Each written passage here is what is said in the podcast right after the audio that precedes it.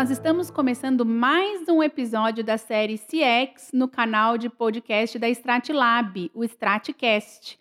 E falando em CX, né, em vários nichos de mercado, a experiência do cliente é visível e muito importante, mas dificilmente é, outras áreas conseguem superar o mercado de alimentos. Ele é muito sensorial, né? O que o cliente busca e consome diariamente é impactado por marcas, modelos e comportamentos. Como será que isso tem afetado o mercado de food service brasileiro? Hoje a nossa convidada é Cristina Souza, uma grande amiga, sensacional especialista, a maior para mim do mercado de food service, e ela vai nos contar suas percepções sobre essa transformação do que vem mudando o mercado de food service no Brasil e no mundo. Ela é sócia e fundadora, CEO da GS e Libra. Ela iniciou seu negócio em 2010 e Desde 2012, atua em estratégia e gestão para todos os tipos de negócio de alimentação fora do lar, tanto do lado do operador quanto do tomador de serviço. Em 2018, iniciou o processo de fusão com o Grupo Gouveia de Souza. Seu maior foco hoje é motivar os stakeholders do segmento à contínua evolução. Seja bem-vinda, Cris. Estou muito contente que você veio fazer esse gravar com a gente esse podcast. Obrigada, Fê, uma honra, viu? Obrigada, muito animada também poder dividir um pouquinho do que a gente aprende aí todo dia.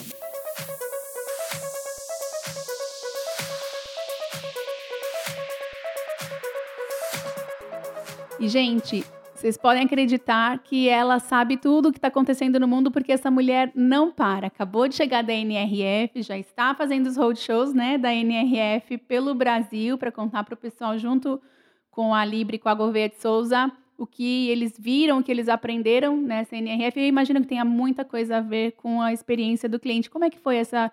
O que, que traz um evento global como esse? Né? Eu vou falar global porque o mundo inteiro participa, né? O que, que ele traz para quem trabalha com, com experiência do cliente, Cris? Olha, os maiores aprendizados esse ano da NRF foram sobre experiência, né? É, então, é uma delícia poder falar exatamente desse assunto. A gente fala de experiência como um todo e das microexperiências também como algo ultra valioso para o varejo. Né? Então, fazer um recorte aqui, a gente vai falar só de food service nesse momento, mas falando do varejo de uma forma bastante ampla, né? é, é entender uh, muito, muito além de todos os pontos de contato com o consumidor, mas de uma forma cada vez mais profunda, entendendo a jornada dele além da loja indo para a vida dele de fato, né?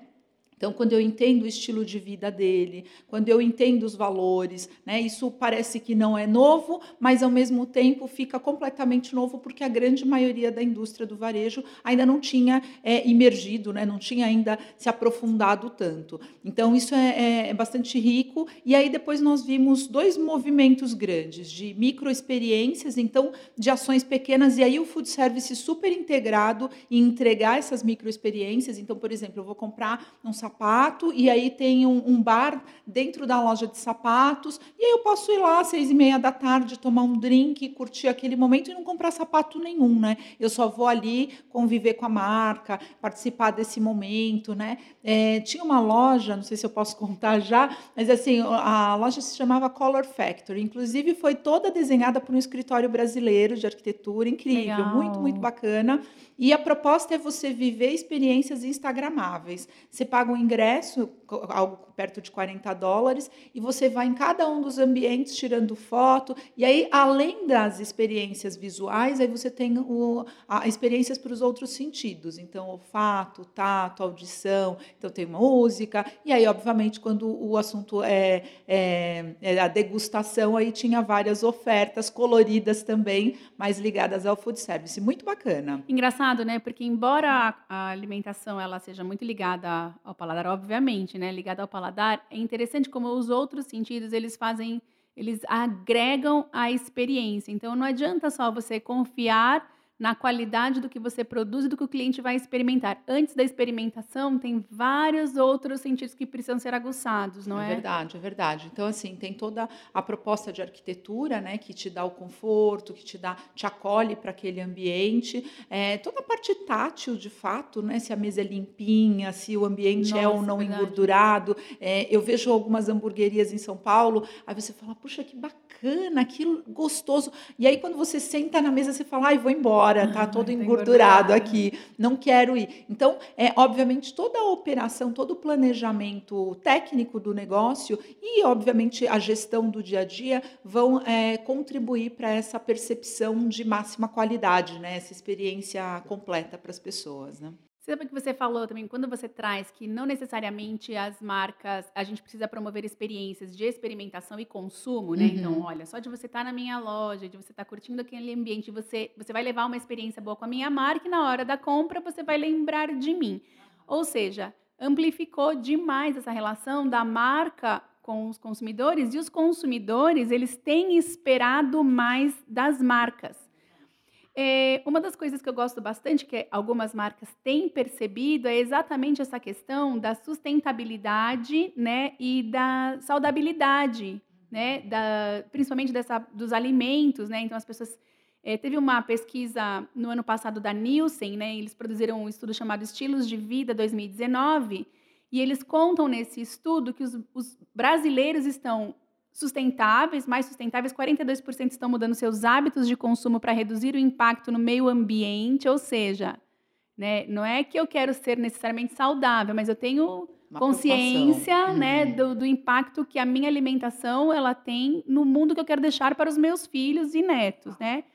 E, consequentemente, também as, a, a, eles querem ser mais saudáveis, né? 57% dos, dos consumidores reduziram o uso de gordura e 56% diminuíram a ingestão de sal. Cris, como que a indústria e o mercado de food service, né, que é essa parte de restaurantes, lanchonetes, cafés, como é, todo esse mercado tem se preparado para atender esse consumidor? Só fazer um, um esclarecimento, Fê. É, a indústria também é um dos elos do mercado de food service. Né? Então, a gente tem a indústria, a gente tem os distribuidores, e aí a gente tem os operadores né, uhum. é, que fazem essa entrega toda, como você falou. O mercado de food service, a gente caracteriza tudo que é alimentação fora do lar. Então, eu posso consumir num ambulante, posso consumir na, na padaria ou num restaurante de altíssima gastronomia. Né? Só para ajudar todo mundo a claro. sedimentar um pouquinho dessas informações. É, eu, eu vou trazer só mais um recortezinho da NRF, e aí eu já entro na, na resposta da tua pergunta. É, quando a gente fala em sustentabilidade para moda, por exemplo, é, todo mundo quer comprar a próxima blusinha, próximo vestido, né, a próxima calça jeans dos meninos. É, e muitas lojas falando sobre resale, né? Então você devolve a roupa é, e a gente vai transformá-la. É, ela pode ser remanufaturada, jaquetas, roupas de uma maneira geral, ou ela vira, ou você tem um mercado de lojas de locação de roupa. Aqui no Brasil tem um site que chama Enjoei. Não sei se você já usou de alguma forma como mãe, porque a gente tem muita coisa dos filhos que eles vão crescendo rápido e a gente usa. Então, é, fazendo esse recorte, acho super importante importante. Agora, falando especificamente do food service, né?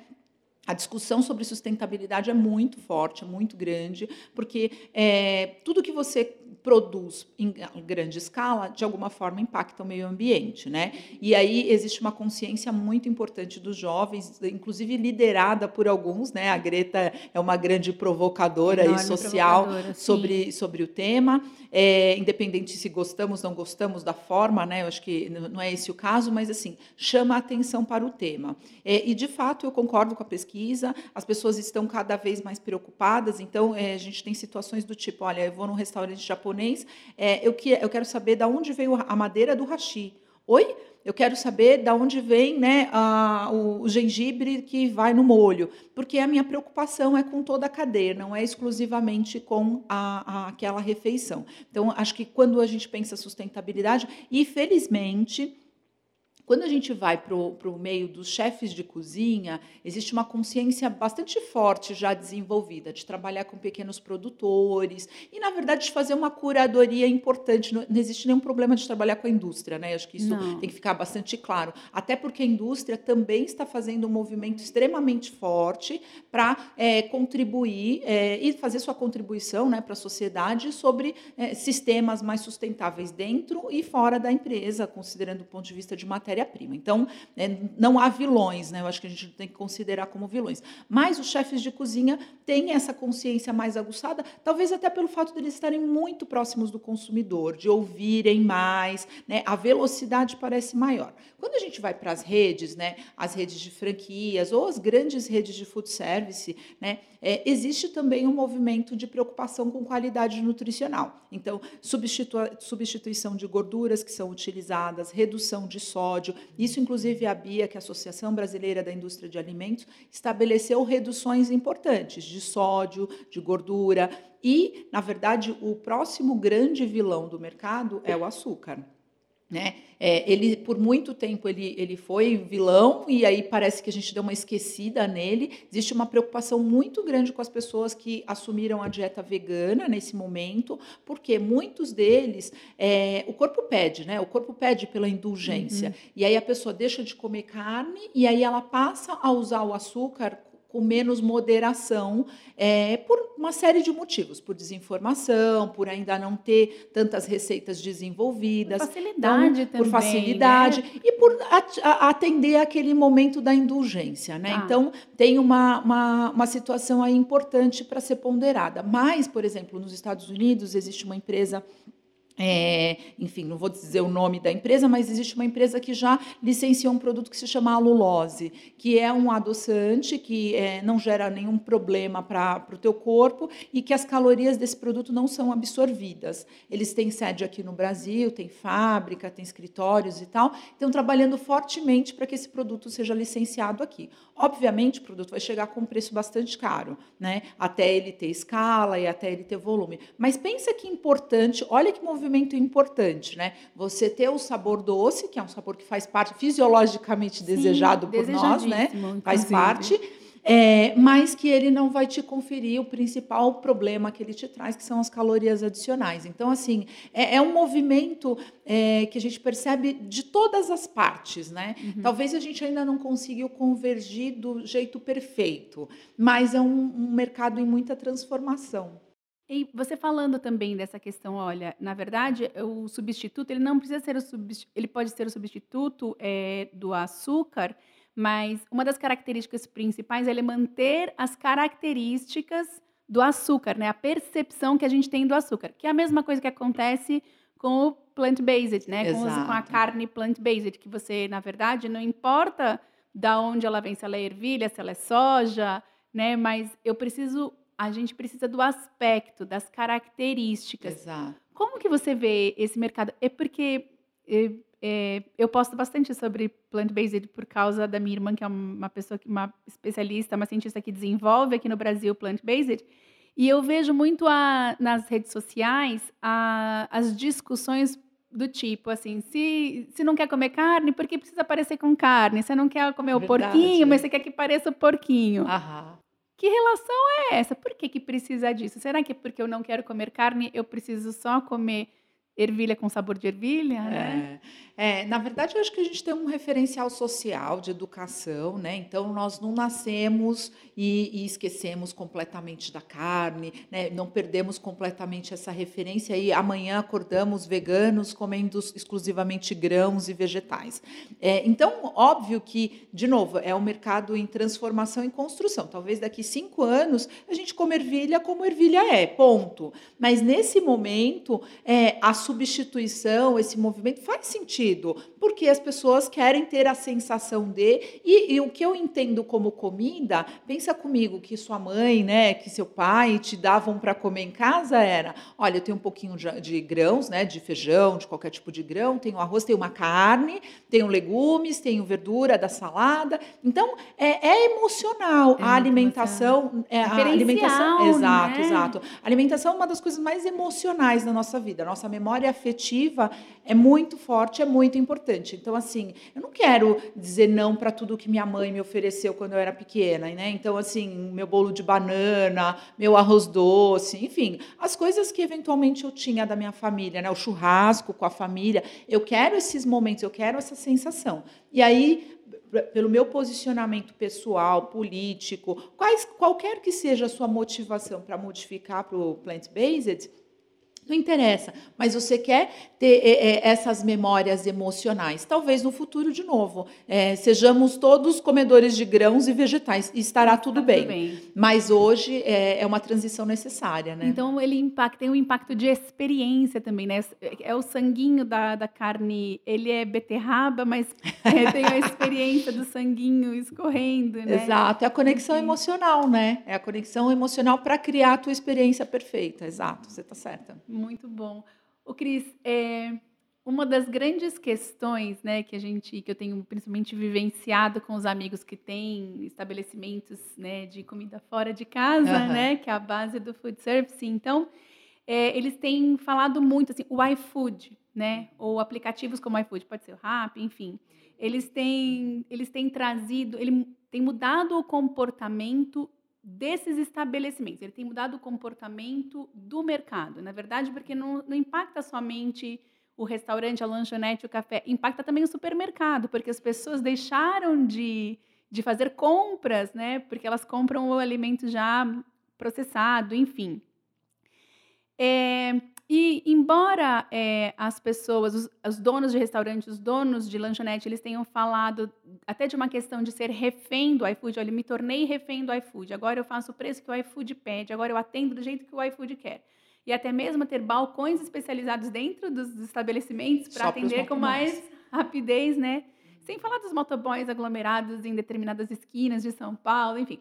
Mas, embora né, todos os restaurantes se sintam reféns, e parece até que, quando a gente escuta através deles que o iFood seja uma, uma solução ruim, é, de novembro de 2018 a novembro de 2019, o iFood teve um crescimento de 116%, a base de restaurantes parceiros aumentou 151%. Me conta uma coisa. Parece que eles não são vilões assim, né? né? Então, é. essa culpa que o mercado diz, né, que é do iFood, ela é do iFood?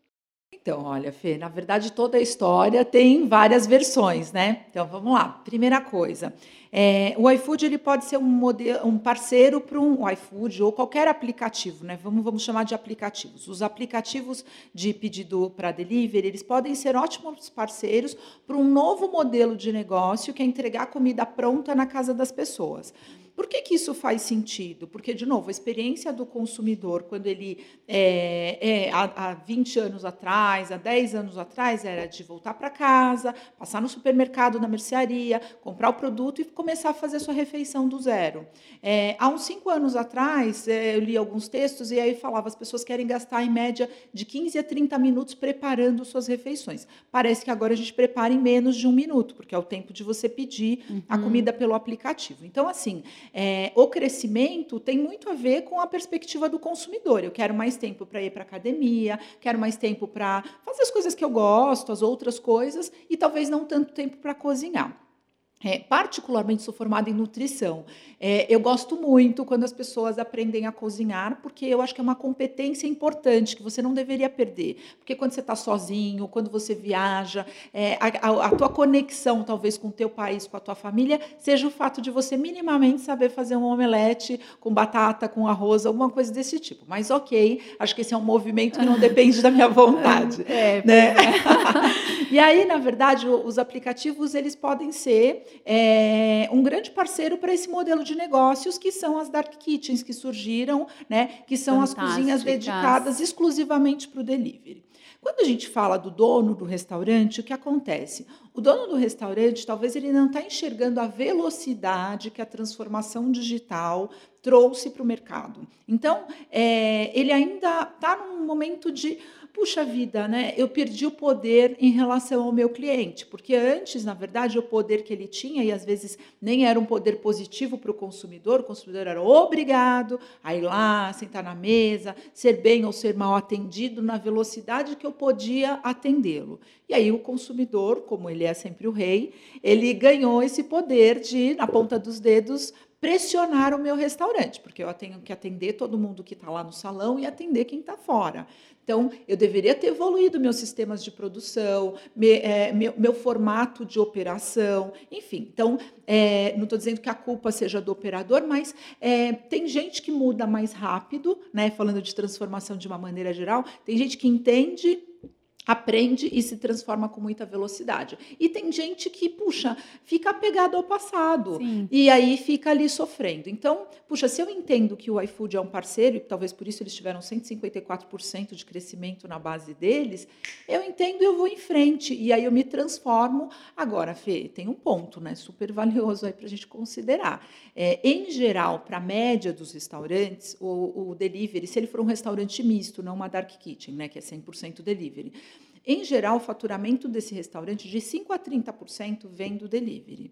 E os outros 70% que estão sentados na mesa? Eu, eu tenho informação dessas pessoas, eu tenho relacionamento, eu estou contribuindo para uma experiência incrível para essas pessoas. Porque, olha, veja bem, é muito mais difícil a pessoa sair de casa para ter o meu estabelecimento do que o contrário, do que eu apertar o botãozinho e chegar alguma coisa para mim em casa. Uhum. É, então, acho que tem um, um balance aí para ser construído. De novo, é, acho que uma das indústrias que está tá sofrendo maior transformação transformação, ou está passando, né, sofrer, né, é passar Isso. por mais uma maior transformação, é a de alimentação. A indústria sente a dor, porque o, o consumidor quer outras coisas, e aí o consumidor fala assim: não, eu quero leite de amêndoa virem-se. e aí tem uma moça na televisão, uma blogueira na tanta televisão, olha eu dando aqui referências antigas, né? Uma moça no Instagram ensinando a colocar amêndoa no liquidificador e fazer leite de, de amêndoa. Super simples. Super simples, super fácil. E a indústria transforme sua linha de produção porque eu quero agora na caixinha, né? Eu quero Tem agora referências de DNA animal. Por favor, não quero pro, é, produtos transgênicos na minha caixinha também. Eu quero... Então, assim, é, a transformação está pressionando todo mundo. E de novo, experiência do consumidor, né? O que o consumidor quer, é o que eu espero. Antes eu ia na padaria e falava, por favor, um cafezinho, espuminha de leite, por favor. Ops, espuminha de leite de amêndoa por gentileza. Você tem de castanha? Você tem e macadâmia. aí macadâmia e aí o negócio fica, o jogo fica cada vez fica mais cada mais vez diferente. Cris, quanta informação, quanta reflexão. Eu fico aqui só viajando e queria ter uma hora para a gente ficar aqui batendo papo, só para conhecer mais é, desse mercado, que ele tem um impacto tremendo na vida de todos nós, né? Quando você fala, eu também adoro cozinhar. E, na verdade, hoje a, não é nenhuma questão também só de da gente falar assim, ah, eu não quero só usar esse tempo para cozinhar, mas assim, eu estou muito cansada da minha vida que virou uma loucura e eu quero ter o direito de chegar e sentar no sofá e comer uma coisa que esteja pronta, pronta. né? Porque a vida da gente é muito louca. Eu acho que essas, no, essas novidades todas que a gente tem encontrado no meio do caminho, que elas são digitais, porque é até Olha, vou fazer um parágrafo, você prolixo aqui, fazer um parágrafo. Você mesma fala num dos vídeos que você fez durante o NRF que o grande aprendizado é como as, as é, empresas né, que estão ligadas ao food service, elas têm que, que aprender o quanto antes a tirar o melhor, melhor proveito do que elas tiram hoje das redes sociais, né? Porque o mundo virou uma coisa só, ele é omnichannel, ele é simbiótico, enfim, né? É, parece que é tudo, tudo acontece dentro da casa da gente, dentro da onde a gente trabalha, nas ruas, tá tudo junto e misturado.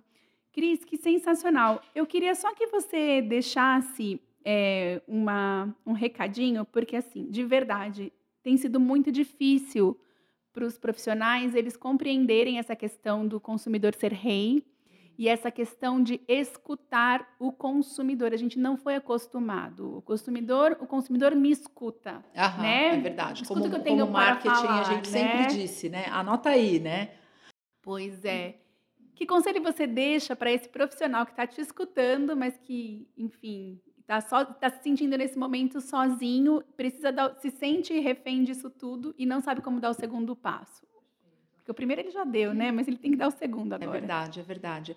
Olha, eu acho que o, o, o grande movimento que a gente tem que fazer é talvez voltar para o banco da escola, ler o livrinho do Marketing 4.0, onde a gente tem que entender que o mercado hoje é de muitos para muitos, né? Assim, é, se basicamente, eu gosto muito das obviedades, Fê. Quanto mais óbvio, maior é o estalo na nossa cabeça. Então, a partir do momento que eu entendo isso, e aí eu vou e segmento os meus canais digitais, e segmento os consumidores, segmento a minha oferta. Então, é, a gente faz alguns trabalhos para a indústria, por exemplo, a indústria que quer ir para o food service, né? Quer entregar a, a, solução dele. E eles falam assim: olha, eu quero vender X toneladas. Eu falei, então, mas você não vai vender X toneladas para uma pessoa, para um negócio. Você vai é, colocar esse produto de múltiplas formas. Pra... Ai, puxa vida. Então, é, de novo, enquanto profissional, se a gente conseguir entender o óbvio e começar a transferir o óbvio para os nossos planejamentos de marketing. Acho que eu, a, a, grande sacada, Fê, e a gente olhar o plano de marketing primeiro, né, que todo mundo fala, olha, hoje nem adianta planejar. Ai, eu, eu quero morrer. Eu quero morrer junto. é, as pessoas dizem que não querem planejar, né? Então, assim, é, essa velocidade de, puxa, é, tudo muda todo minuto, eu não tenho tempo para planejar. Tem sim, né? Você pode fazer planejamentos mais, mais ágeis, curto, mais, mais curtos, mais inteligentes, usando metodologias novas, a gente também considera isso, mais dinâmicos. Agora, olhando cada parte, olhando parte a parte. E aí, de novo, olhar o digital é o básico, né? Porque as pessoas estão absolutamente é, conectadas. E aí você sabe tudo. Uma das coisas mais importantes, acho que a gente percebeu lá também na NRF, foi sobre a questão da inteligência artificial, né? o quanto ela impacta a vida das pessoas. Então, é, o iFood ele começa a fazer sugestões para mim alinhadas com a minha perspectiva, né, meu dia a dia.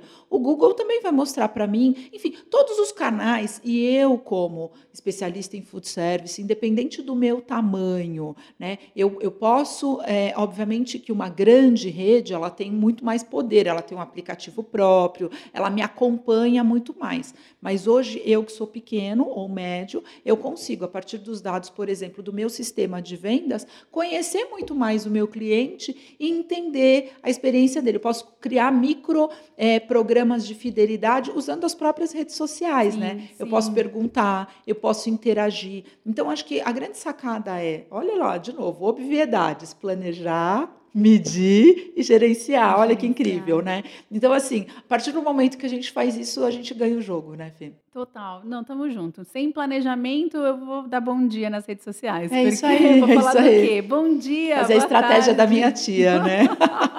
Aquela tia que manda aquele bom dia maroto. E que às vezes é bom, né? Tem dia que a gente tá tão tristinho, mas, mas olha, é... só bom dia não dá. Mas o, o consumidor rola a tela. Nossa, total, total, é verdade. Gente, super obrigada, Cris. Adorei, adorei você que está aí escutando esse podcast. Você está escutando Cristina Souza, uma das maiores especialistas especialistas em food service, em food service do Brasil.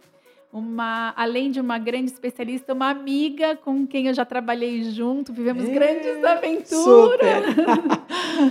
é uma pessoa que acompanha a minha vida desde que eu comecei a namorar o Cris, né? Porque ela já era amiga do Cris. Eu tenho um baita orgulho de ter você aqui com a gente hoje no nosso Stratcast. Muito obrigada, Cris. Obrigada, obrigada, gente. Obrigada aí pela audiência e parabéns, Fernanda, Cristóvão e todo o time da Stratlab por contribuir na transformação digital do mundo. Tamo junto, né? É, a gente tem é, essa é. vontade e a gente se esforça. Eu sou Fernanda Nascimento, aqui da Stratlab. A gente tem esse canal agora, é, essa série é uma série de estreia do Stratcast. E eu convido você a acompanhar, além do nosso canal, as nossas redes. Continua com a gente nessa série de CX e tamo junto. Vamos em frente, a gente se encontra em breve.